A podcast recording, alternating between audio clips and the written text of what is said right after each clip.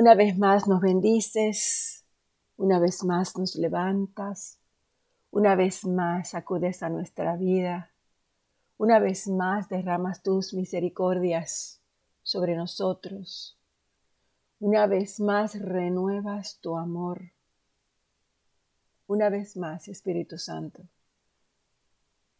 una vez más nos amas. Gracias Señor. Gracias porque tú estás en lo alto del cielo. Gracias porque a ti, a ti que me has perdonado y has dado por muerto todos nuestros pecados, todos mis pecados. Tú que me has dado una vida totalmente nueva, con tu compañía, tu compañía incondicional. A ti, mi Dios, a ti, Espíritu Santo, hoy doy gracias, te pido que me mantengas firme Hazme una mujer que camina al frente. Y que si en algún momento eh, siento retroceder, tú cambies mis motivos. Porque tú, Señor misericordioso, eres quien nos da la oportunidad de mejorar nuestra voluntad para servirte plenamente. Una vez más, Señor, una vez más inclinamos, inclino mi rostro y clamo a ti como, como una de tus ovejas. La oración es nuestra fuente de comunicación para agradecerte por tus enseñanzas, porque has pensado en ellas tan justa y perfectamente ideal para nosotros. Ten gracia sobre mi cabeza, purifica mi corazón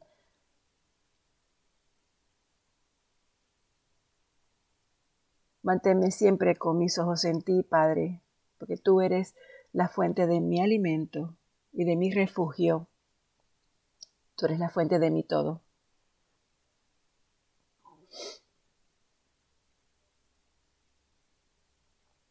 Gracias, Señor. Gracias por porque hemos sido santificados, hemos sido llamados a la santidad.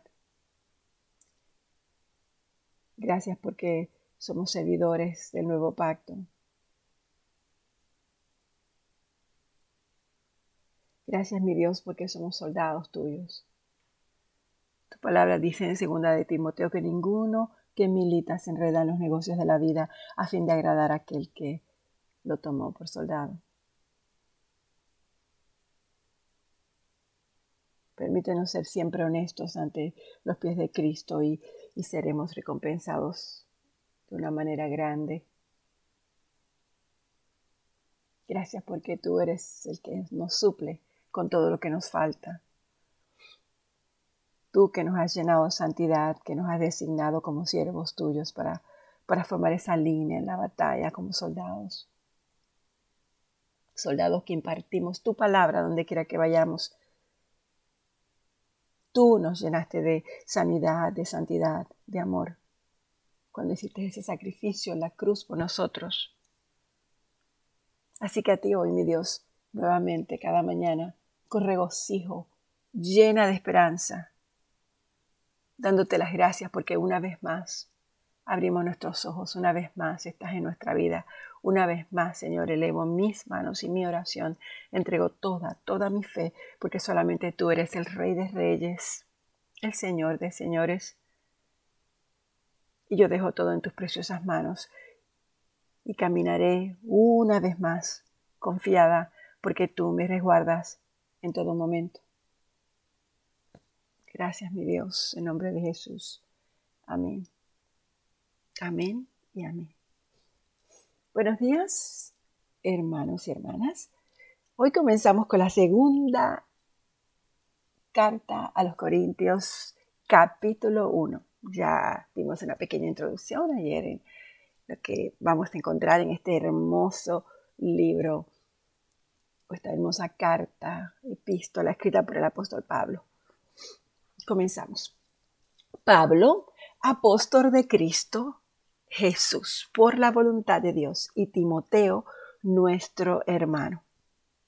A la iglesia de Dios que está en Corinto y a todos los santos en toda la región de Acaya. Que Dios, nuestro Padre y el Señor Jesucristo les concedan gracia y paz. Alabado sea el Dios y Padre de nuestro Señor Jesucristo.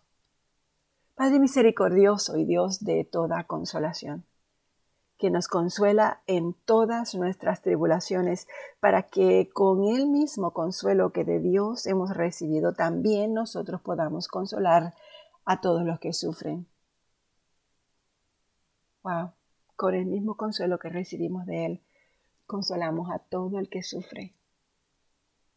Pues así como participamos abundantemente en los sufrimientos de Cristo, así también por medio de Él tenemos abundante consuelo. Si sufrimos, es para que ustedes tengan consuelo y salvación. Y si somos consolados, es para que ustedes tengan el consuelo que los ayude a soportar con paciencia los mismos sufrimientos que nosotros padecemos.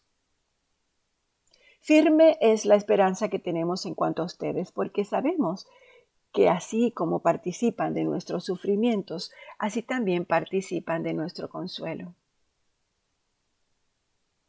Hermanos, no queremos que desconozcan las aflicciones que sufrimos en la provincia de Asia.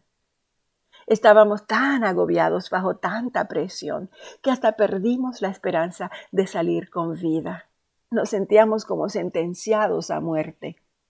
Pero eso sucedió para que no confiáramos en nosotros mismos, sino en Dios, que resucita a los muertos. Él nos liberó y nos librará de tal peligro de muerte. En Él tenemos puesta nuestra confianza y Él seguirá librándonos. Mientras tanto, ustedes nos ayudan orando por nosotros. Así muchos darán gracias a Dios por nosotros a causa del don que se nos ha conseguido en respuesta a tantas oraciones. Para nosotros el motivo de satisfacción es el testimonio de nuestra conciencia. Nos hemos comportado en el mundo, y especialmente entre ustedes, con la santidad y sinceridad que vienen de Dios nuestra conducta no se ha ajustado a, a la sabiduría humana, sino a la gracia de Dios. No estábamos escribiéndoles nada que no puedan leer ni entender. Espero que comprenderán todo. Así como ya nos han comprendido en parte, que pueden sentirse orgullosos de nosotros como también nosotros nos sentiremos orgullosos de ustedes en el día del Señor Jesús. Confiando en esto, quise visitarlos primero a ustedes para que recibieran una doble bendición. Es decir, visitarlos de paso a Macedonia y verlos otra vez a mi regreso de allá. Así podrían ayudarme a seguir el viaje a Judea. Al proponerme esto, ¿acaso lo hice a la ligera? ¿O es que yo hago mis planes según criterios meramente humanos? de manera que diga sí, sí o no, no al mismo tiempo. Pero tan cierto como que Dios es fiel, el mensaje que les hemos dirigido no es así. Sí y no. Porque el Hijo de Dios, Jesucristo, a quien Silvano, Timoteo y yo predicamos entre ustedes, no fue sí y no. En Él siempre ha sido sí todas las promesas que ha hecho Dios son sí en Cristo. Así que por medio de Cristo respondemos amén para la gloria de Dios. Dios es el que nos mantiene firmes en Cristo, tanto a nosotros como a ustedes, porque Él nos ungió, Él nos selló como propiedad suya y puso su espíritu en nuestro corazón como garantía de sus promesas. Por mi vida pongo a Dios por testigo de que todavía yo no he ido a Corinto solo por consideración a ustedes. No es que intentemos imponerles la fe, sino que deseamos contribuir a la alegría de ustedes, pues por la fe se mantienen firmes. En efecto, decidí no hacerles otra visita que les causara tristeza porque si yo los entristezco, ¿quién me brindará alegría sino aquel a quien yo haya entristecido? Les escribí como lo hice para que al llegar yo, los que debían alegrarme no me causaran tristeza. Estaba confiado de que todos ustedes harían suya mi alegría. Les escribí con gran tristeza y angustia de corazón y con muchas lágrimas, no para entristecerlos, sino para darles a conocer la profundidad del amor que les tengo. Si alguno ha causado tristeza, no me la ha causado solo a mí. Hasta cierto punto, y, lo digo para no exagerar, se la ha causado a todos ustedes. Para él es suficiente el castigo que le impuso la mayoría, más bien debieran perdonarlo y consolarlo para que no sea consumido por la excesiva tristeza. Y por eso yo les ruego que reafirmen su amor hacia Él. Y con este propósito les escribí para que si pasan la prueba de la completa obediencia, a quien ustedes perdonen, yo también le perdono. De hecho, si había algo que perdonar, yo ya yo lo he perdonado por consideración a ustedes en presencia de Cristo, para que Satanás no se aproveche de nosotros, pues no ignoramos sus artimañas. Ahora bien, cuando yo llegué a Troas para predicar el Evangelio de Cristo, descubrí que el Señor me había abierto las puertas. Y aún así me sentí intranquilo por no haber encontrado allí a mi hermano Tito, por lo cual me despedí de ellos y me fui a Macedonia. Sin embargo, gracias a Dios que en Cristo siempre nos llevamos triunfante y por medio de nosotros esparce por todas partes la fragancia de su conocimiento. Porque para Dios nosotros somos el aroma de Cristo entre los que se salvan y entre los que se pierden. Wow, voy a leer esto de nuevo. Para Dios nosotros somos el aroma de Cristo, tanto en los que se salvan como en los que se pierden. Para estos somos olor de muerte que los lleva a la muerte y para aquellos olor de vida que los lleva a la vida. ¿Y quién es competente para semejante tarea? A diferencia de muchos, nosotros no somos de los que trafican con la palabra de Dios. Nosotros hablamos con sinceridad delante de Él en Cristo, como enviados de Dios que somos. ¿Acaso comenzamos otra vez a recomendarnos a nosotros mismos? ¿O acaso tenemos que presentarles o pedirles a ustedes cartas de recomendación, como alguna gente hace? Ustedes mismos son nuestra carta, escrita en nuestro corazón, conocida y leída por todos.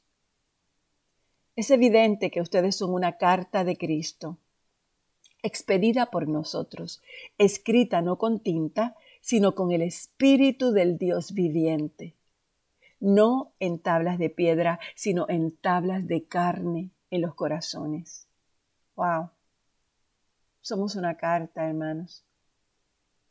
Nuestra vida, la vida que llevamos, las cosas que decimos, las cosas que hacemos, cómo pensamos, cómo nos mostramos ante los demás, somos una carta nuestro corazón es una carta leída por todos.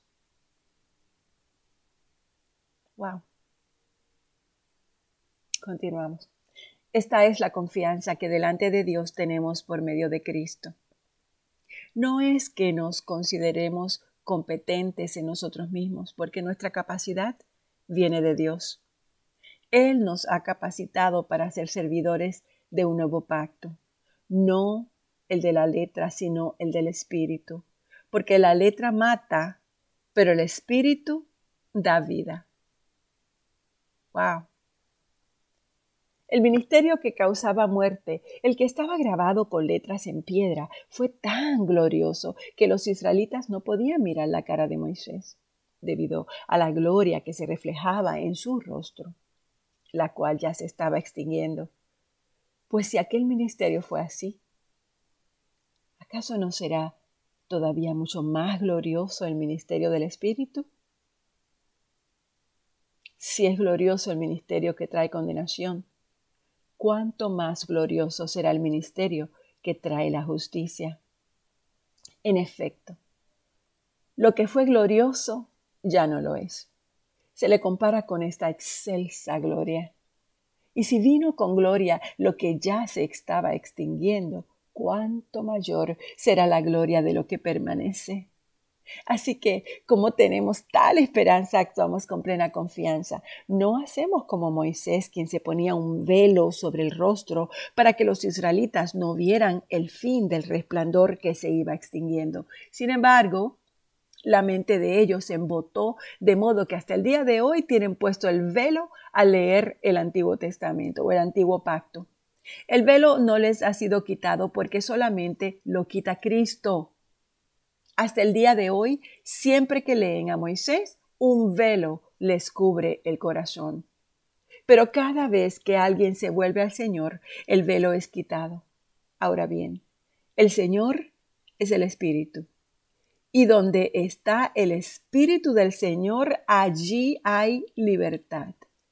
Así todos nosotros que con el rostro descubierto reflejamos como un espejo la gloria del Señor, somos transformados a su semejanza con más y más gloria por la acción del Señor, que es el Espíritu.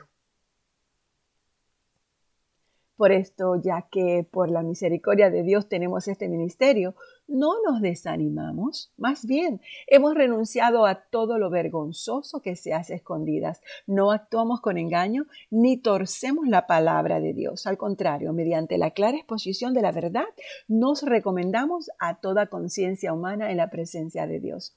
Pero si nuestro Evangelio está encubierto, lo que está para los que se pierden, el Dios de este mundo, el Dios de este mundo ha cegado la mente de estos incrédulos para que no vean la luz del glorioso Evangelio de Cristo, el cual es la imagen de Dios. No nos predicamos a nosotros mismos, sino a Jesucristo como el Señor. Nosotros no somos más que servidores de ustedes por causa de Jesús, porque Dios, que ordenó que la luz resplandeciera en las tinieblas, Él hizo brillar su luz en nuestro corazón para que conociéramos la gloria de Dios que resplandece en el rostro de Cristo. La gloria de Dios que resplandece en el rostro de Cristo. Pero tenemos este tesoro en vasija de barro para que se vea que tan sublime poder viene de Dios y no de nosotros. Nos vemos atribulados en todo, pero no abatidos, perplejos, pero no desesperados, perseguidos, pero no abandonados, derribados, pero no destruidos. Y donde quiera que vamos, siempre llevamos en nuestro cuerpo la muerte de Jesús, para que también su vida se, manifieste en nuestro cuerpo. Pues a nosotros, los que vivimos, siempre se nos entrega a la muerte por causa de Jesús, para que también su vida se manifieste en nuestro cuerpo. Así que la muerte actúa en nosotros y ustedes en la vida. Escrito está. Creí y por eso hablé. Con ese mismo espíritu de fe también nosotros creemos y por eso hablamos. Pues sabemos que aquel que resucitó al Señor Jesús nos resucitará también a nosotros con Él y nos llevará junto con ustedes a su presencia.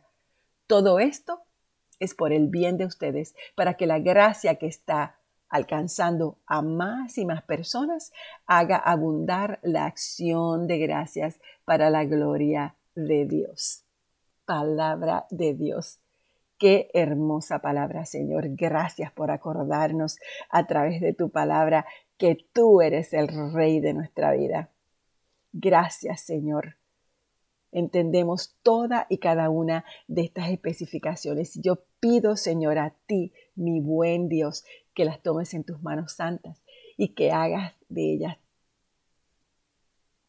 que hagas en tus manos santas de ellas todo, para que así nosotros resguardemos tu poder en nuestro corazón. Gracias por ese espíritu de vida que traes a nosotros. Gracias por dejarnos saber que nuestra vida es una carta leída por los demás. Gracias, Señor, por las tantas maravillas que tenemos, porque somos quienes somos gracias a ti y a tu gran misericordia. Gracias, porque aunque estemos abatidos, no estamos destrozados ni caídos, porque tu gracia, tu amor y tu poder está en nuestros corazones. Gracias, mi Dios, por este hermoso día. Gracias, Señor. Gracias, gracias, Gracias. En nombre de Jesús. Amén.